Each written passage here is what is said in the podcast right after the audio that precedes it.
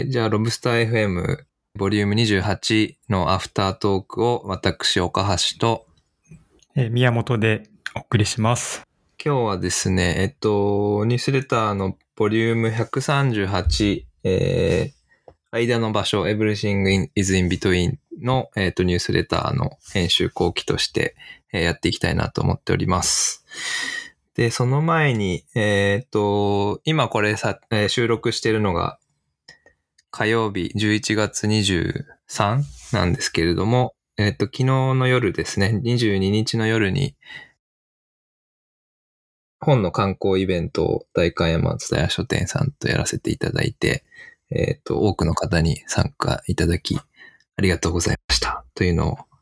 お伝えしたいなというはい。あ感じりがとうです。ございました。あのーイベントについては、多分次3人で撮るときにもう少し詳しく話したいなと思うんですけども、うんはい。あの、高山さんに、高山香織さんにあのモデレーターしていただいて、普段3人だと話さないようなことも、あの、話せて、僕らとしてはとても楽しかったかなと思います。あと、読者からの質問もね、こう、キレキレの質問が いくつかあって、いやー、よかったですよね。これも3人だけだとなかなか考えないことを考えられたかなと思っています。そうですね。なんかああいう感じで、まあ今回はオンラインで、僕ら側からはあの参加者の方々の顔が見えなかったですけど、えっ、と、もう少しキャッチボール的にね、ただ質問に答えるだけではなくて、またそこから、あの、新しい問いが生まれたりとか、えっ、と、ご意見いただきたいなとちょっとややりながら、えー思っていたので、まあちょっとこのままコロナが落ち着いていれば来年とかリアルイベントもやりたいなというふうにすごく思いました。うん。えーっと、まあそんな感じで、えー、じゃあ編集後期に入っていきたいんですけれども、えーっと、今回の138はですね、私がアウトルックを書きまして、えーっと、間の場所というところで、あの、宮本さんにタイトルつけていただいたんですけれども、まずその話からうんえーさせていただくと、そうですね。僕が、あの、間とかインビトインみたいな概念で、えー、アウトルックを書こうかなと思い始めた時に出た、えっと、これ2号前の138、あ、さ136がうん宮本さんのアウトルック会で、そこでも、あの、間でいいんだっていうふうに宮本さん書かれてたので、なんか、テーマ的に被ったと、あの、思っていいて、えっ、と、そうなんですよね。あの、感想でもお伝えしましたけど、僕も間、間みたいな、あの、視点とか概念で書こうと思ってるんですっていうふうにお伝えしたと思うんですけど、宮本さんはどちらかというと、あの、仕事観とかキャリアについての、うん。あの、お仕事で、えーまあ持っているスタンスを間という言葉で表現されていて、僕はどちらかというと、もう少し、えーっと、まあ場所っていうところでもタイトル入ってますし、まあフィジカルな場所だけじゃなくて、こういう何かと何かの、えーまあ意見の間にいることとか、えーまあもちろん仕事も入ってきますけれども、えーなんか文化と文化の間とか、なんかそういうところに身を置くことで、えーっと、見えてくるものがあるんじゃないのかなっていうのを、えー思っ、まあ、それについて書いたことなん、あの、アウトルックなんですけれども、そうですね、なんか思、思い返してみると、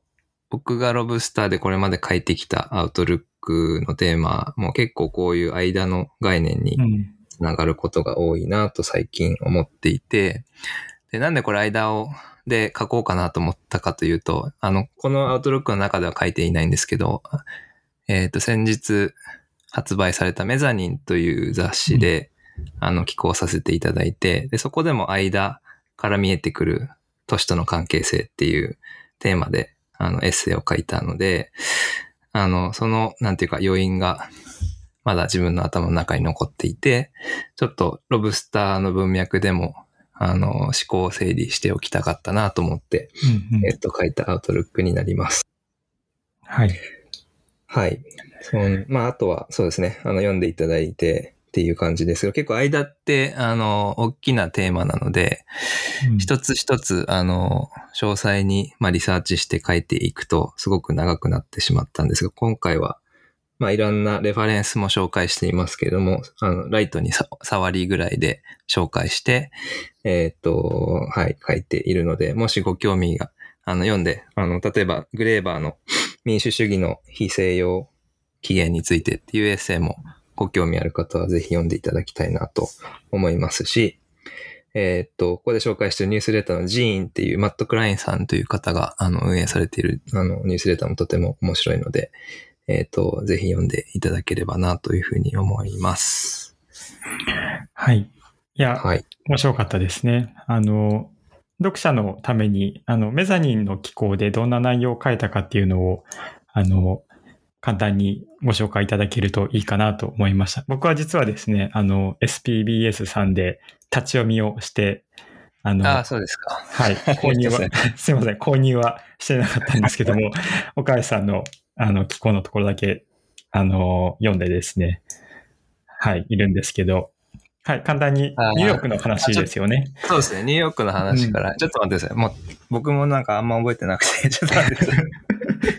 あの、ニュースレターは、その週出して、次の日とかその日のうちにこういう風に編集後期話すので、記憶に残ってるんですけど、紙の雑誌って結構前に書くじゃないですか。そうですね。よりも夏頃、にこうのエッセイを書いて、だし、あの、このメザニンという雑誌がつ年2回とかの発行なので、結構、あの、書いて、えっ、と、入稿してからの時間があるんですよね。うんそうですね。淡いから見えてくる都市との関係性っていうので、えっと、書いていまして、えっと、書き出しはそうですね。僕が結構2012年から13年にかけて、えっと、ニューヨークに頻繁に3ヶ月に1回ぐらい行ってた時期があって、で、その時に、あの、お世話になっていた、えっと、スタイリストの方の家に泊まってたんですけども、結構彼女はニューヨーカーというかブルックリンに長年住んでいて、えっ、と、ローカルライフをあの知り尽くしている方で、その人に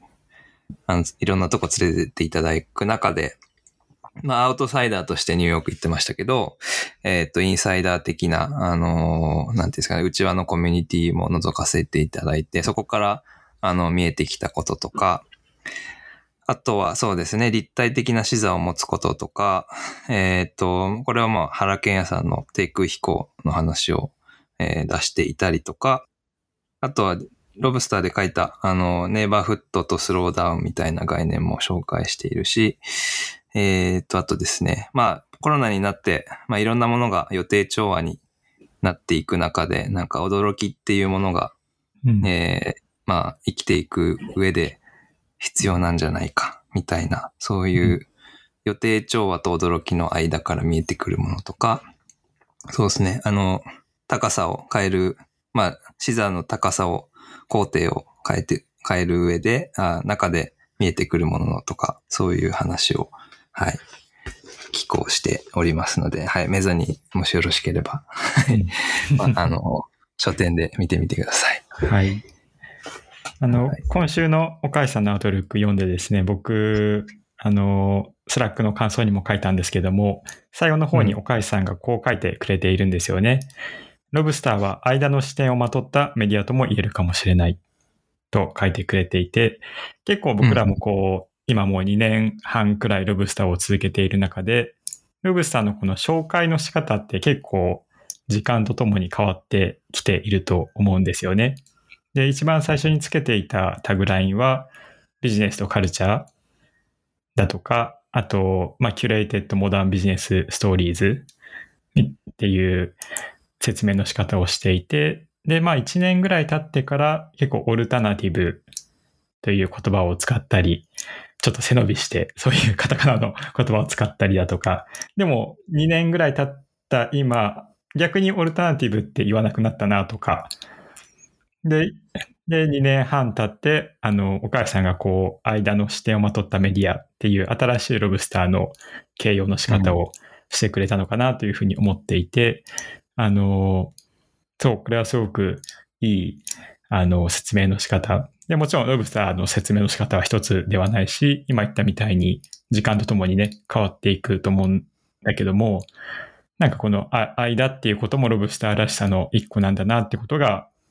お母さんのこううんアウトルックを通して、あの、言われてみれば確かにって思った回でしたね。そうですね。あの、勝手に書いてしまいましたが。あの、宮本さんがね、3 136で間でいいんだって書いた後にも、あの、3人で少し、あの、チャットでやり取りしましたけど、多分、3人ともが結構間的な、あうん。の、立ち位置を、でいる、あの、3人でもあるし、こういう視点を持った3人でもあるなと思ったので、はい、それを、あの、最後から2番目のパラグラフで、うんはい、ちょっと触れたという感じですね。うんそれでうんうん、僕実はですね、あの、今日の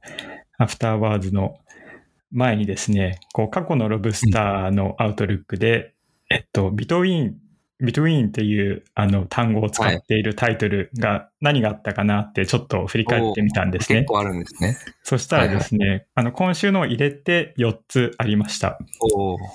で、最新のか振り返ると、岡井さんの前回もそうでしたね。133が The Space Between Us で、ああ、そうですね。はいでし。たよね。で、90、ボリューム96がこれ Between the Worlds って、これ僕のあの言葉の隙間っていう、はいはいはい。あの、確かに。回でしたね。で、その前が、えっと、Between the Community and Me って、これは佐々木さん佐々木さんですね。はいの。話で、3人が1個ずつですね、Between って言葉を使っている。岡井さんは2回目っはい。ていうことにですね、気づいて。で、他の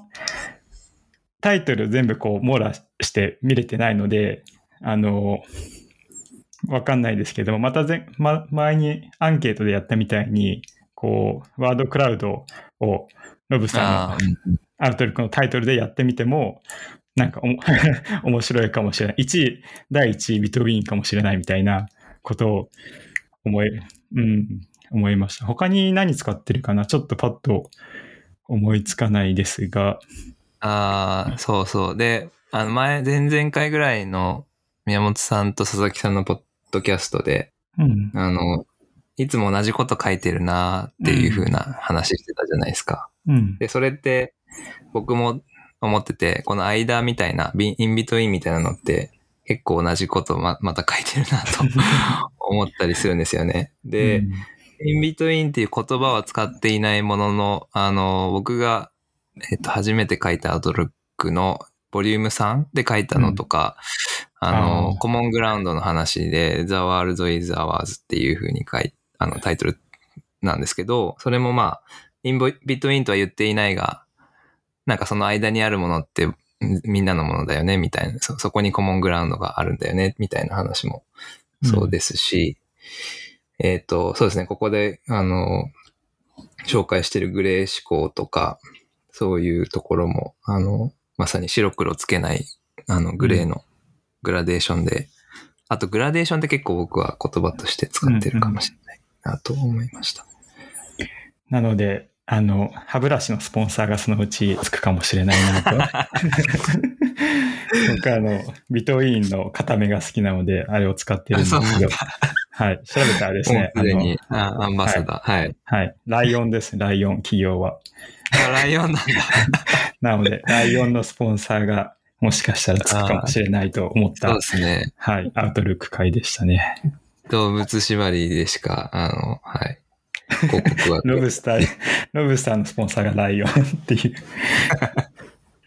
あライオンいいっすね。うん。シュールだな。スポンサー、ロブスターレタースポンサードバイライオン。ライオン。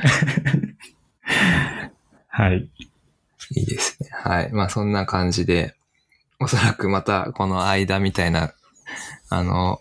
テーマで、また僕はアウトルックを書くのかなというふうに、うん。今から、はい、思ってますが。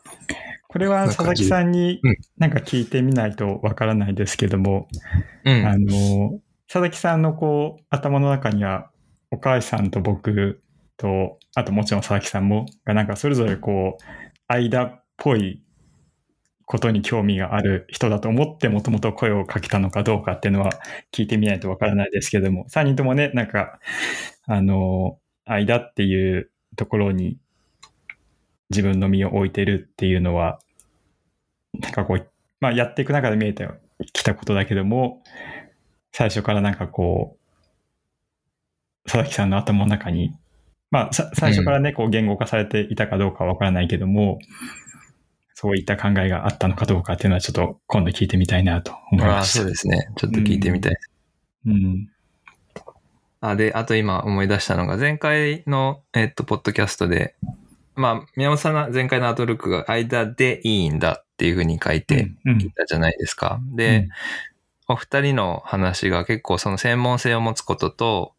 えっ、と、まあ、間というか、両方のことを分かりながら間を行くみたいな、こっちでいいんだよねっていうような、うん。あの、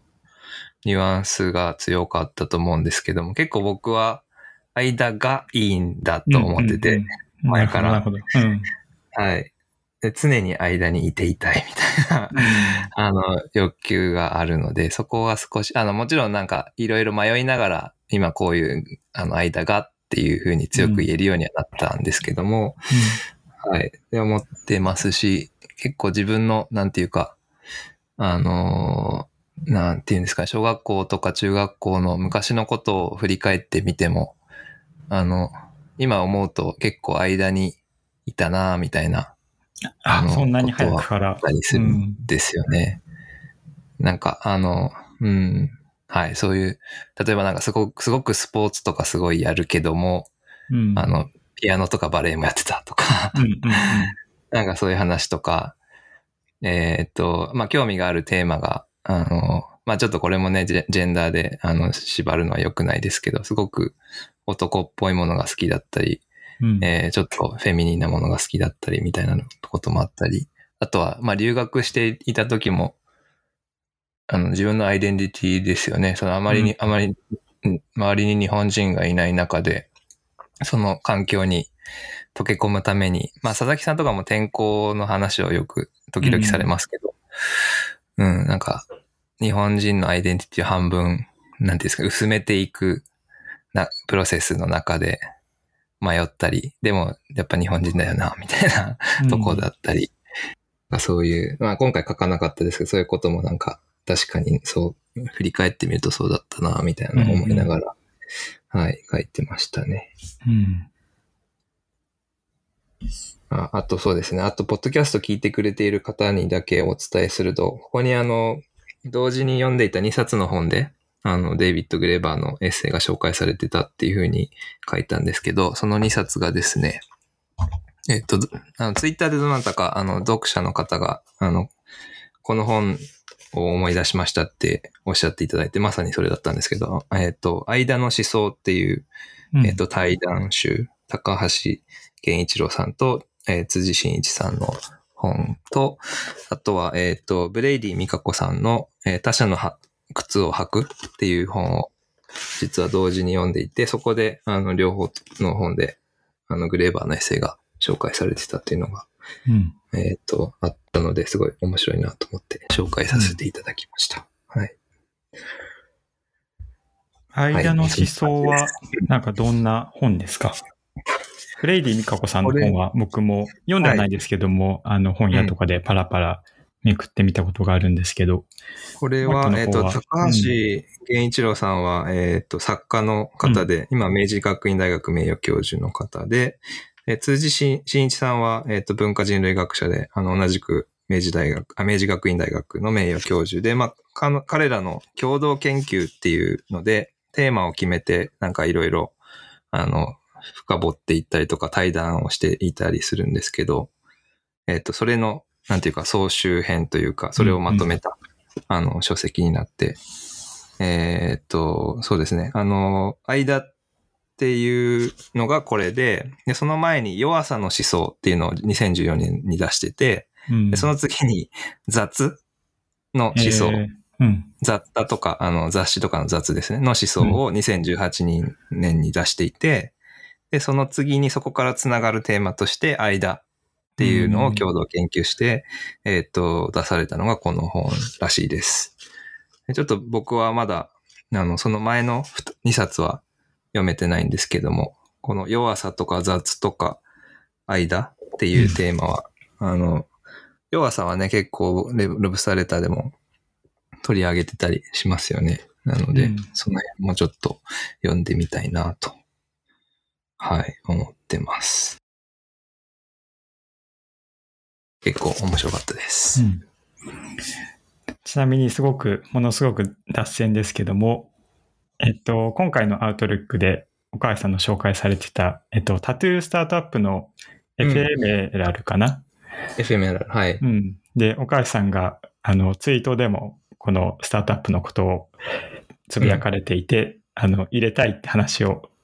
うんうん。つぶやいてたと思うんですけども、はい。あどんなタトゥーを入れる予定ですかという。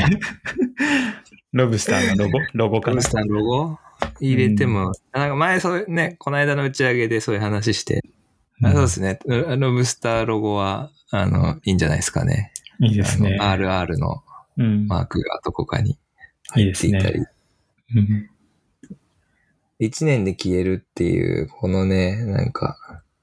タトゥーって消えないものだったけど、うん消えるもの。まあ、この辺のなんか間の思想もすごいいいか、いいなと思います。なんかサービスとか考える上でも、これでもあるし、これでもあるとか、これでもないし、うんこれでもない間みたいなところに結構オポチュニティがああるなと常々思うので、あの、まあ、インスタのストーリーズとかもそうですよね。うんあの、スナップチャットとかもそうですけど。なので、はい。なんか新しいビジネスアイディアとかサービスアイディアを考える上でも、この間の視点っていうのは役立つのかなとうん。思ったり、はい、したので、このえマット・クラインさんの話を紹介しました。うん。彼は、あの、実は、レディットっていうアメリカの、あの、うんネットの掲示板みたいなところでも、の、チーフ、なんだったっけな、なんかトレンドカルチャーオフィサーみたいなのにも就任されている方です。はい。そんな感じのアウトロックでした。じゃあ、次行きますか。What we read そうですね。うんはい。僕がそうですね、一番上に書いたティモシー・モートンの話は今日、あの、編集後期でもしようかなと思っていて、で、岡井さんがアウトロックに書かれたことにもちょっとだけ関連するかもなということもあるので、この話を最初にしようかなと思っています。で、えっと、最初に、えっと、ピックしたのが、僕が選んだんですけども、ワイヤードの US 版にですね、環境哲学者のティモシー・モートンの、あの、プロファイル記事が掲載されていて、まあ、すごく長い読み応えのある記事なんですけども、あの、すごくいい記事でですね、あの、まあ、これ、サブスクライブしないと読めないんですけども、おすすめです。で、ティモシー・モートンってまだ日本だとね、あまり知られていないような気もするんですけども、えっと、UK 生まれ、イギリス生まれで、今アメリカのテキサスにあるライス大学で、えー教えている哲学者ですね。で、まあ、結構キャリアの最初の方とかは、あの、まあ、文学だとか、あと食、フードの食とかを研究していたんですけども、2012年、まあその前からかな、ちょっと僕もね、あのすごい詳しいわけじゃないんですけども、まあ一番有名なのが2012年にこの記事も書かれている、えーハイパーオブジェクトという名前の書籍を出して、えーその概念がですね、ものすごくいろんな人に影響を与えていますよっていう話が記事でも書かれていますね。で、まあ、ビョークだとか、あと記事に書かれていたんですけども、えっと、ジェフ・バンダミアっていうサイエンスフィクションの作家、えっと、アナイアレーションっていう作品を書いてる人ですね。だとか、あとは映画監督でプロデューサーのアダム・マッケイにも影響を与えていてですね、アダム・マッケイは2019年に自分の制作会社を作っているんですけども、その名前がですね、ハイパーオブジェクトインダストリースって、ハイパーオブジェクトの、はい、言葉を取ってるんですよね。っていうふうに、あの、すごくいろんな、あの、哲学以外の領域の人にも影響を与えてるっていう、あの、概念を提唱した人物です。で、ハイパーオブジェクトが提唱されたのは2012年なんですけども、えっと、それから、まあ、気候危機やまあ、2020年からのパンデミックが起きて、まさにこの2つもハイパーオブジェクトだってモートンは言っているんですよね。で、まあ、ほぼ10年前に提唱された概念だけれども、こう、時代が進みにつれて、ますます彼の考えが説得力を持っているし、それはこの気候危機が進んでいく時代において必要な考え方なんじゃないかって多くの人がどんどんこう考え始めている。なんかそんな彼の概念の説得力というか大事さがなんか伝わるあの記事だったなと思っています。で、えっと、岡井さんのアウトルックとちょっとつながるなって思ったところがですね、えっと、あの、二元論では何も語れないのですって、これは誰の言葉かな？マット・クラインさんの今話した、はい。うんうん、あの、コメントがあったと思うんですけども、えっと、ティモシー・モートンはですね、あの、ジェンダーがノンバイナリーなんですよね。ええー、うん。で、実は、えっと、去年かな？去年、えっと、東京芸術大学主催のオンラインのレクチャーがあって、そこにティモシー・モートンさんが登壇されていて、はい、そこで、あの、オーディエンスからの質問で、その自分のジェンダーがノンバイナリーであるっていうことは、その自身の環境哲学に影響を与えていますかみたいなことを質問があったと記憶してるんですけども、うん。なんか、あの、正確にちょっとその回答を覚えてるわけじゃないんですけども、あの、関連していると答えていたような記憶があります。で、まあ、人間論って、まあ、男と女とか、あるいはまあ、人間と人間以外とか、まあ、人間と自然とか、そういうふうにこう分けて考えることだと、まあ、思うんですけども、うん、まあ、そうやって二元論では何も語れないのですっていうのは、なんか今の時代にすごく、あの、ね、ますます、うん、説得力のある考え方かなと思って、それは、あの、モーテン、モートのジェンダーにしても、彼の哲学にしても、まあ、当てはまることなのかなと思いましたね。うん。うん。で、これは、あの、ニュースレターにも書いたんですけども、あの、単数形の税が使使われていたんですよね、モートンの。あの、he でもなく、she でもなく、はい、うん。で、最初僕読んだ時にちょっと混乱したんですけど、誰のことだって思ったんですけど、うん、よく考えたらそうだ、モートンはノンバイナリーなんだと思って、はいはいはい。で、この単数形の they が、あの、まあ、この1、2年とかですごくこう、使われるようになってるっていう情報自体は、あの、うん、知識としては知ってたんですけど、こういうふうに記事で使われてるのを僕は実は初めて読んで、うん、うん、なんか何も本当に注釈とかがなく、当たり前のようにこれ使われていてですね、あ、時代は進んでいるんだなっていうふうになんか思いましたね。うん。うん、あ、いいですね。うん。この、えー、ティモシー・モートンさんって、あの、森田正夫さんの僕たちはどう生きるかでも紹介されてますよ、うん、そうですね。うん。そう、僕は実はそうそう。は最初に名前を聞いたのが、あの、タクラムの牛込さんから名前を聞いたのが最初で、うん、それがどんくらいだったかな ?2019 年か20年くらいだったと思うんですけども、なんかその時は僕自身あんまりちゃんと調べてなくて、こうピンと来てなかったんですけど、それからえっと、森田さんの計算する生命とかでも言及されていて、なんか自分の中でもこう、点と点がつながったというか、あの、興味が出てきて、で、それから、あの、篠原正武さんの、えー、複数性のエコロジーだとか、あと翻訳されて、うん、翻訳されている自然なきエコロジーとかを僕は読んでみたっていう感じですね。うん。ああ、そうなんですね。なるほど。で、この、えっ、ー、と、東京芸大主催のレクチャーは YouTube でも見れるようになっている。はい、見れるはずですね。うん、はい。ああ、見てみようかな。そうそう。うん。でも僕もあの、ハイパーオブジェクトの本は読んでないので、日本語にはなってなくて、原書しかまだないんですけども、うん、そう、この記事をピックした、あの、週末に、あの、頑張って読んでみようかなと思って、ポチったところですね。はい、お、うん、いいです。うん。あの、ちょっと話は変わりますけど、あ、どうぞどうぞ。あの、日本、あの、さっき僕が触れたグレーバーの民主主義の非西洋起源についてっていう本も2020年に発、あの、日本語に訳されてるんですけど、うんアマゾンとかで2万円以上するんですよ。もう売り切れてて。えで、どこにも売ってなくて。で、日本語で読みたかったんですけど、なかったので、あの、原文というか英語のもの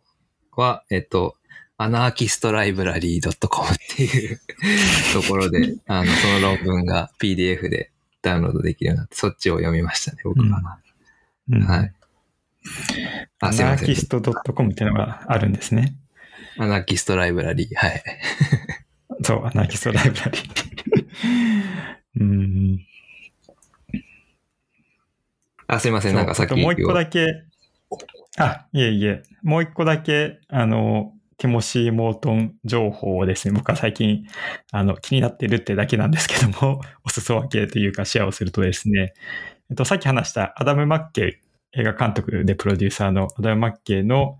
Hyperobject Industries がですね、2019年にできたんですけども、えっと、その最新作の映画、で、多分ね、 Hyperobject Industries としては初の映画作品、ドラマはいくつか作ってるんですけども、あの、 Successions、岡井さん今日なんかツイートされてたような気あが。あ、、見始めましたよ、今日。あ、多分それもアダム・マッケーじゃないかな。それハイパーインダ、えーハイパーオブジェクトインダストリーズ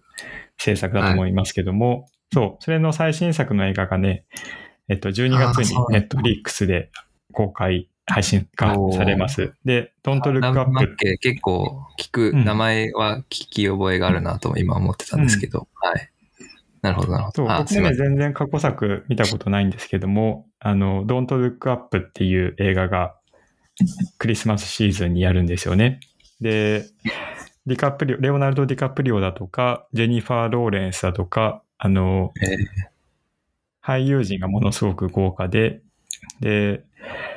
まあこれはあの僕がすごくあのモートンの考えを知ってるからっていうか、うんアダム・マッケイがモートンに影響を受けたってことを知ってるから、深読みのしすぎな可能性は大いにあるんですけども、うん。あの、まあ、 Hyperobject Industries って名前を付けたぐらいで、それの最初の映画化作品ということで、まあ、かなりこのモートンの思想を、思想に影響を受けた作品なんじゃないかなと、あの、勝手に思ってるんですね。で、あらすじがですね、まあ僕もトレーラーレベルでしか知らわかんないんですけども、あの、彗星が地球にこう衝突する。っていうことをですね、発見した、まあこう、地球にやってくる、このまま行くと衝突するっていうことを発見した、あの、下っ端の天文学者二人がですね、もう大変だと。人類にこれを、このことを知らせなくちゃいけないっていうことで、あの、メディアツアーを組んで、いろんなテレビだとか、なんかメディアにそのことを伝えるんですけども、誰もこううん。本気にしてくれないっていう話なんですね。えうん。で、その天文学者二人が、ディカプリオとジェニファー・ローレンスが演じてるんですけども、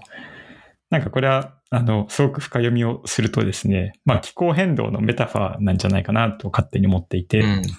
うん。うん。つまり科学者がね、もう何年も前からずっと警告をしてるのに、あの、人々は真面目に取りあわ、取り扱わないっていうようなことは、うんなん。か、か気候危機の場合はそれがすごくゆっくりのスピードで起きてるけども、水星が地球に衝突するっていうのは、それが、なんかすごくわかりやすい、なんだろう、現象として、なんか描かれている。だけども、なんか起きてることは気候変動のことなんじゃないかなと勝手に思っていて、まあ本編はね、見てないので、うんまだわかんないですけども、なんかそんな作品なんじゃないかなと勝手に思ってますね。確かに。ああと、まあ、うんディカプリオが演じているっていうところでも、ああ、ね、確かにで。も環境問題は前から取り組んでいるので、その可能性はうん。当たっている気がしますね。うん。なので今この作品が楽しみですね。いやーそれ楽しみだな。それ日本公開もされるんですか？えっと、されるはずです。うん。日本でも12月24日かな？にネットフリックスで配信で、おそらくそのちょっと前うんに劇場でも、うん。いくつかの劇場でも多分公開されると思います。あ結構、その、そっかそっか。インディペンデントというよりは結構対策というか豪華俳優陣が出る。いや、俳優陣めちゃめちゃ豪華ですよ。うん。はいチェックしてみます。はい。もうね、あのー森田正夫さんの僕たちはどう生きるかで紹介されていた、まあ、方々とか本とかを最近ポチってたりして、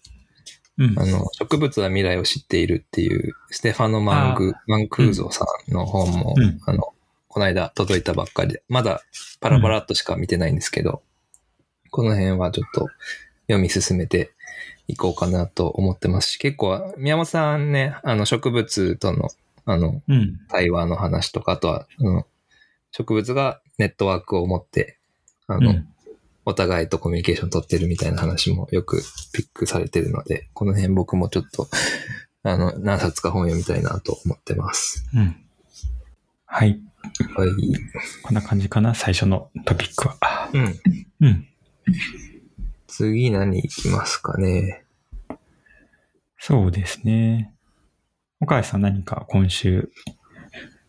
気になったものありますか？ね僕は、あ、僕がピックしたので言うと、この、かん消えゆく広東語を救えっていう、うん。記事で、あの、これまでも結構、僕はあの、まあ言葉とか言語についての話はしてきていますし、えっ、と、そうですね、あの、言語が消滅するみたいな話もアウトルックで書いたりしたんですけど、えっ、と、広東語って結構メジャーな言語なので、うんあ、それすらも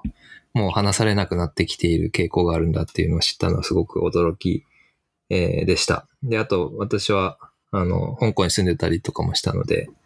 なんか、ああああいうカルチャーがなくなっちゃうのかもしれないと思うと、あの、すごくパーソナルに感じて、この記事をピック、えーと、しました。うん。で、まあそういう話なんですけども、えっ、と、今日話したいのはこの Sixth Tone っていうメディアうん。初めてピックしたんですけど、結構前からあの、ニュースレター subscribe はしていたんですが、なかなかあの、 Lobsterr Letter でピックできず、結構中国のニュースを、えっ、と、届けている、えっ、と、ウェブメディアで、この Sixth Tone ってむ6つ目の音、トーンっていう、うん。えーなんですけど、中国語って5つトーンがあるって言われてて、うん。それの外にある、えー、6つ目、あ、うん、6つ目の、えっ、と、なんていうか視点みたいな、音みたいな話でシックストーンっていうあの、メディアのネーミングになって、そそのネーミングセンスもすごいいいなと。うん。あちょっとね、あの、アイドルのグループみたいな名前ですけど、あでも、あの、ちゃんと理由を理解すると、あすごい面白いなっていうふうなので、うんこのメディアも紹介したいという意味も込めて、あの、この関東語の、えっ、と、記事をピックさせていただきました。いや、いいですね。あの、このメディア僕知らなかったです。あの、チェックしてみようと思いました。うん。どの、そうですね、結構、ロブスターっぽいというか、カルチャーとビジネスとかテクノロジーが、あの、よく中国の記事でこれまであるのって結構経済成長がすごいですとか、中国のテクノロジーは欧米と違ってこうですとかって結構なんていうか、決めつけというか、その事実を伝え、センセーショナルに伝える記事が多い印象があったんですけど、シックストーンの記事は結構両方の視点から、あの、ちゃんと書かれていたりとか、あとはなかなかあのメインストリームメディアでは取り上げないような、あの、こういう話題もあって、すごい最近よく読んでるメディアの一つです。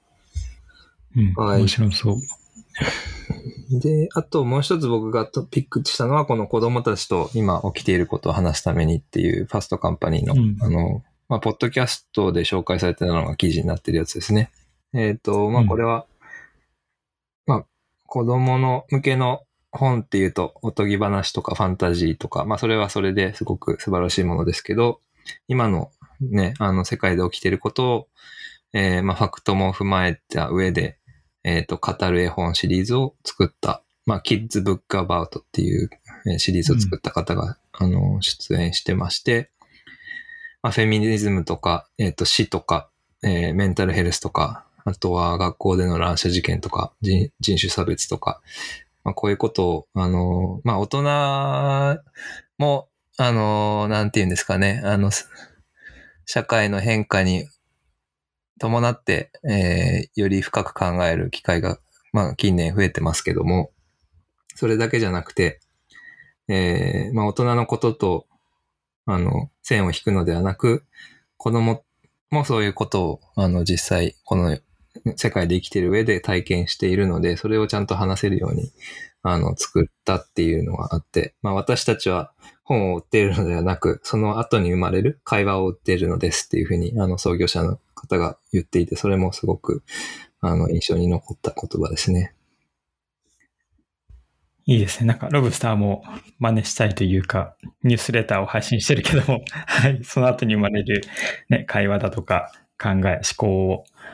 をね、まさにこう、まあ、うロブスターはね、売ってはないですけども、うう。ん、そそこを促進していきたいっていうのはなんかいい言葉ですね。そうですね。そこにも参加していきたいし、うん。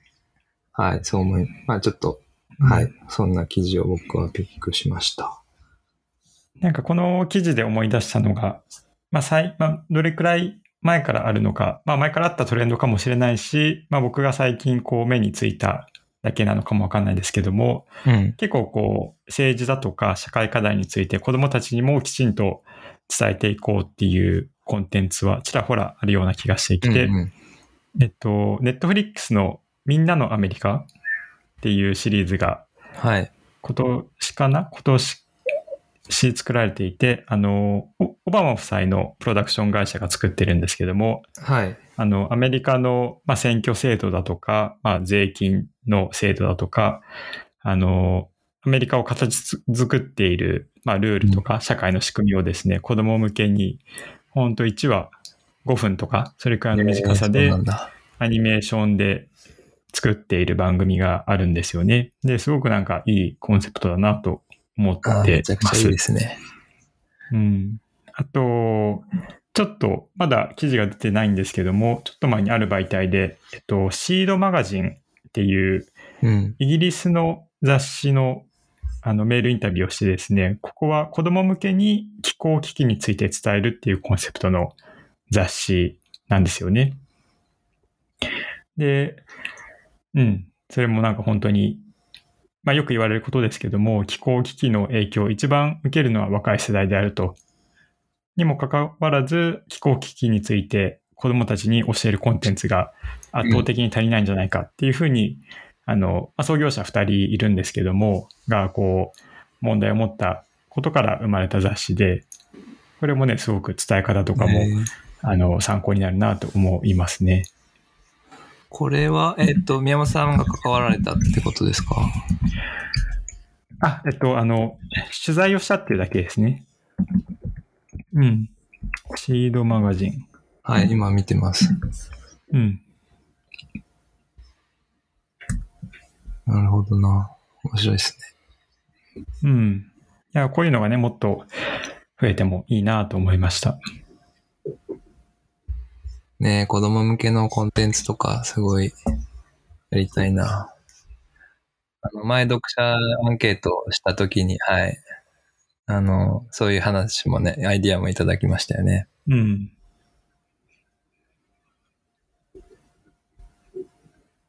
うん。まあ、ティティーネイジャーもそうだし、そ それよりもちっちゃい子供たちとか。あと、僕がもう一個ピックしたので、えークリエイターエコノミー時代のメディアカンパニーという記事が、えーあるんですけども、この話もちょっとしたいなと思ってました。えーワークウィークという新しい、まあ、メディアって呼べばいいのかな、プラットフォームというか、について、えっ、と、紹介されている記事で、で、まあ、面白いのがですね、あの、その個人のジャーナリスト、まあ、クリエイターが、あの、インディペンデントに活動してるんだけども、あの、サポートはフルタイムの会社みたいにあるっていう、まあ、いいとこ取りをしたような会社なんですよね。で、まあ、あの、前、岡井さんともね、あの、この話しましたけども、うん。あの、まあアトランティックとかもね、ジャーナリストを、個人でニュースレターやってるジャーナリストを、あの、雇ったりして、なんかその、まあこれも、あの、今日のアウトロックにつなげて言うと、間というか、大手メディアと個人とインディ,、インディペンデントでやることの、まあ個人と組織の間みたいなアプローチを取っている、まあ新しい例かなと思って、なんかこの過渡期だからこそ生まれている、あの、まあ実験的なメディアなのかなと思っているんですよね。うん、で、これあの、記事には、今日のニュースレターには書かなかったんですけども、なんかこう、ディスカッションしてみたいなと思ったのが、なんかこのワークウィークの形態を取ったときに、なんかメディアら、メディアらしさ、そのメディアのらしさっていうのはどれくらい作られるんだろうっていうのは結構僕は疑問に思っていて、うんなんか前も岡井さんとこの話しましたけど、結構編集ってね、トップダウンの要素があると思うんですよね。でもワークウィークは、あの、一個のブランド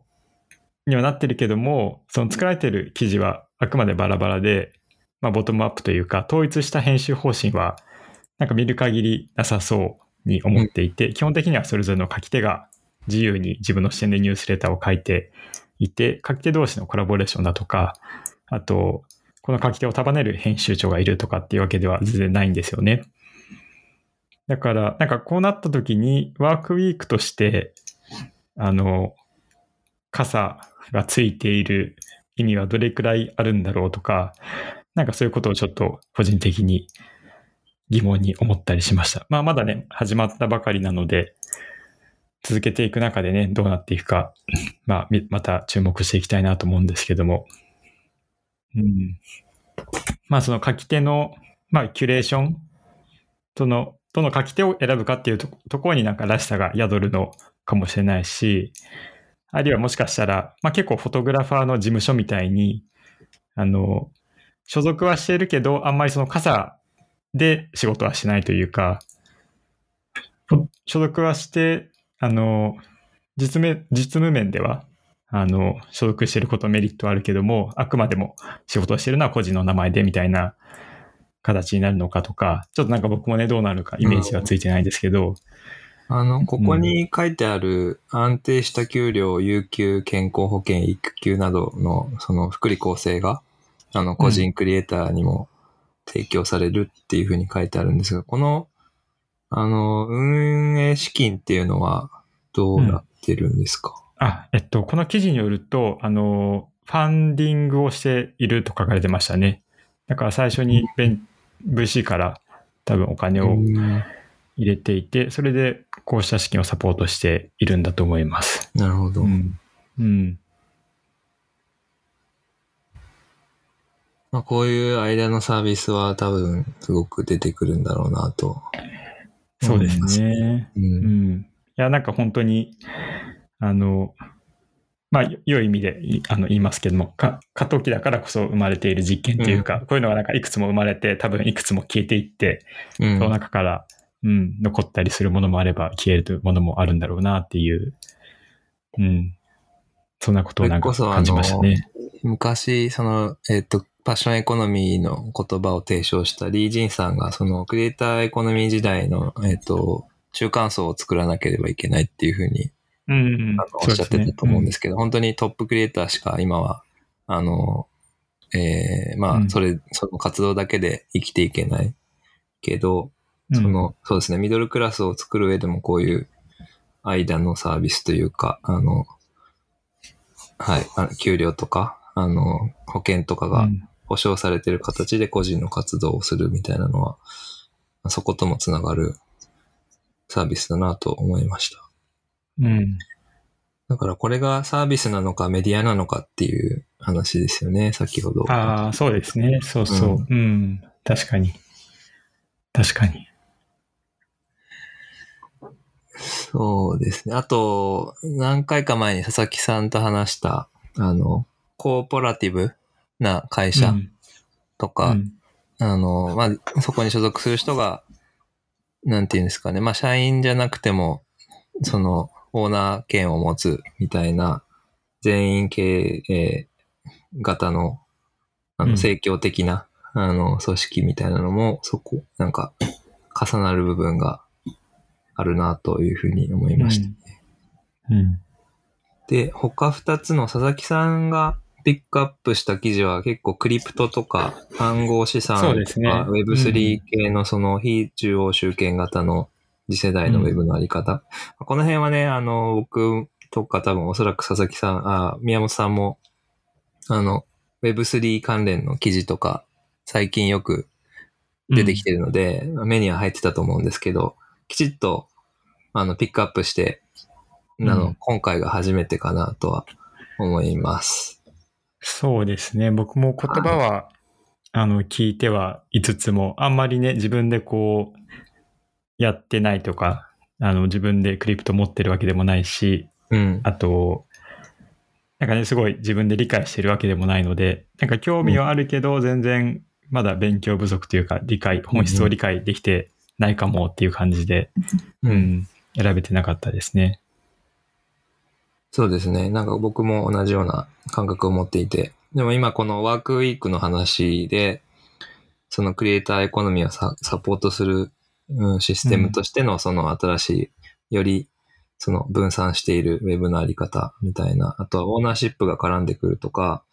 えーっと、そうですね。そういうようなところも、あの、関連するなと思って、改めてそのバラバラに選んでるけれども、あの、うん、確かに。つながっているなというふうにこれを見見ながら思いましたね。で、あと面白いなと思ったのは、これをまあエコノミストが取り上げているっていうところで、そういう、あの、トラディショナルなコンコンサバ寄りのメディアが、あの、ね、あの、クリス・ディクソンとかパッキー・マッコーマックっていう、あの、シリコンバレーの VC、著名 VC に寄稿してもらって、こういう、あの、テーマをキャッチアップ、キャッチアップというか、コンテンツとして配信してるのも面白いなというふうに思いましたね。うん。あクリプトというか、N、うん。NFT の話で言うと、うん。NFT の話で言うと、あの、岡井さんが多分一番フォローしていると思うんですけど、あの、カエルチャイカさんのダートが NFT でメディアのマネタイズをやろうとしてるって話がありましたけども、はい。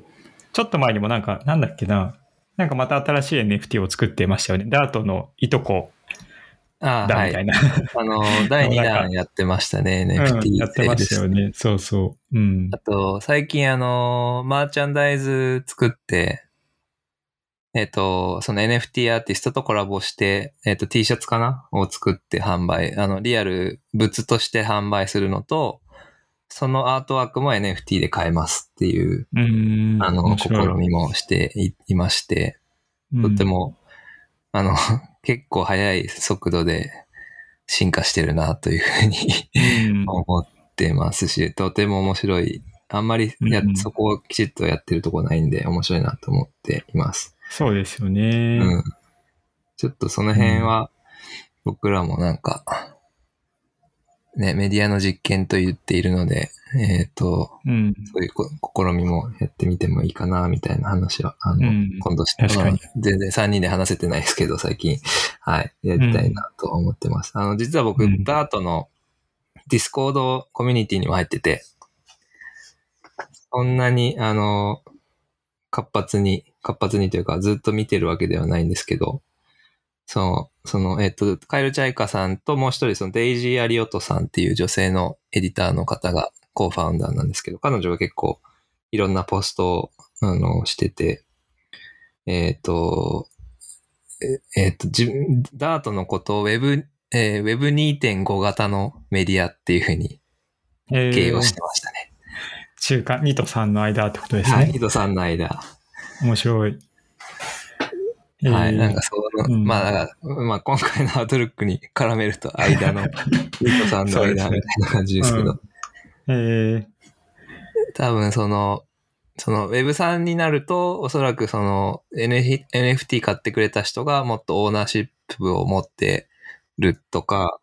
あとはそのコンテンツに、えーまあ意見を言える権利みたいなところも入ってくる。そこままでは多分やってなくて、うん。その従来型のその結構トップダウンのエディトリアルな考え方で、ダートのコンテンツ自体は運営してるけれども、